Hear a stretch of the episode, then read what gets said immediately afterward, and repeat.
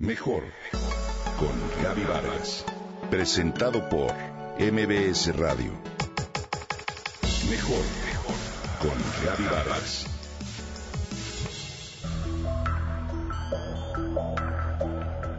A la pregunta, ¿qué es en realidad lo que poseo? Los sufis responden sin titubeos. Lo único que tienes es aquello que no perderías en un naufragio.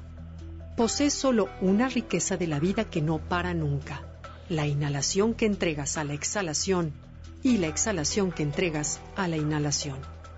Gracias a la respiración, un regalo que con frecuencia damos por un hecho, la vida en este plano existencial es posible. Cada célula de nuestro organismo depende de ella para sobrevivir y estar sana. De la misma manera, la mente depende de la inspiración para fortalecerse, para crear, crecer y actuar. Por eso no solo la respiración y la inspiración se hermanan al ser una el reflejo de la otra, sino que nos dan la llave para un gran secreto.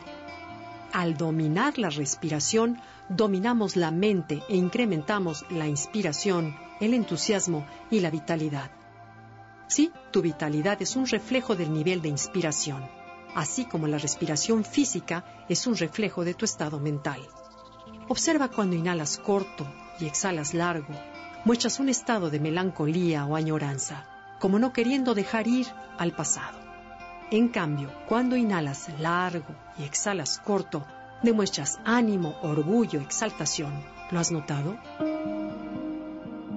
Cuando la inhalación y la exhalación son rítmicas y balanceadas, la mente está clara y tranquila. Nos sentimos centrados en un estado de armonía y serenidad. Cuando dejamos de pensar, por ejemplo, al meditar y nos conectamos con nuestra luz interior, la respiración se vuelve casi imperceptible. Además, cuando es equilibrada, genera poder, vitalidad y facilita que el cuerpo sane. La práctica de la serenidad cotidiana llama a nuestra alma a ubicarse en el momento. Eso es la conciencia. Cuando en la vida tenemos una gran tristeza, no hay lugar para la inspiración. Es así que el órgano que lo refleja y enferma son los pulmones, nuestra fuente física de respiración. Asimismo, cuando la respiración se acelera, por ejemplo al practicar algún ejercicio cardiovascular, se estimula la inspiración mental, lo cual ayuda a capotear la depresión. Es por eso que controlar la respiración calla el ruido del cerebro y crea paz interna y serenidad sin contar con que el oxígeno que inhalas provee de energía a cada una de tus células para que funcionen mejor. Ahora, ¿qué nos abre a la inspiración? Antes que nada, agradecer. Cuando agradeces de corazón, este se abre a los mensajes del alma y te vuelves receptivo. Es por eso que la gratitud es la puerta a la inspiración. Agradece a la vida por lo que tienes, por lo que eres. Agradecete a ti mismo todo lo que haces por ti Agradece a tu pareja, a tu trabajo, agradece tu salud, todo. Y segundo, practica ciclos de respiración completos. Haz ejercicio. Inhala profunda y rítmicamente varias veces al día de manera consciente.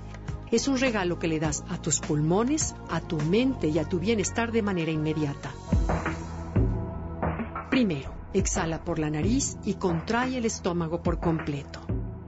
Inhala lentamente por la nariz, expande el abdomen, después el pecho hasta llenar el hueco de las clavículas a la altura de los hombros. Después, sosténlo por unos segundos. Posteriormente, exhala en una acción invertida, relaja los hombros, el pecho y contrae el vientre de nuevo. Repite este patrón lentamente, aumenta la velocidad cada vez más hasta que sientas que la cara se sonroja. Regresa de nuevo a respirar lentamente hasta que el cuello se descontraiga y la mente se estabilice. Sé perceptivo de tu estado y obsérvate. ¿Cómo me siento? Usa el observador interno y presta la atención a tu respiración. Siempre es un reflejo de cómo te sientes.